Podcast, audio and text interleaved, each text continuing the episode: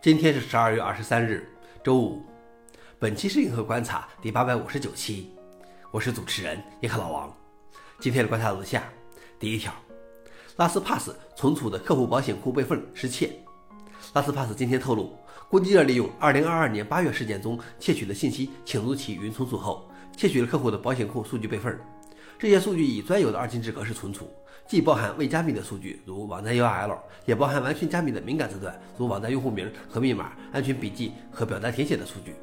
加密的数据是由二百五十六位 AES 加密的，只有用每个用户的主密码得出的唯一加密密钥才能解密。攻击者可能试图用暴力破解他们的主密码，但如果你的主密码遵循拉斯帕斯推荐的密码最佳实践，这将是非常困难和耗时的。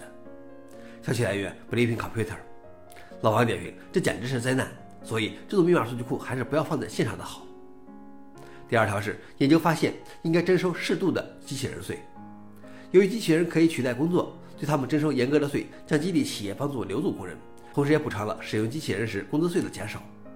研究表明，这种情况下的最佳政策确实包括对机器人征税，但只是一个适度的税。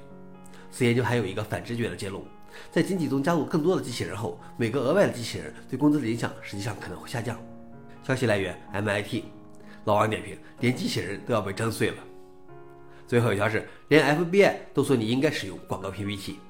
FBI 表示，网络犯罪分子正在购买广告来冒充合法品牌，恶意广告被用来欺骗受害者安装伪装成真正应用程序的恶意软件。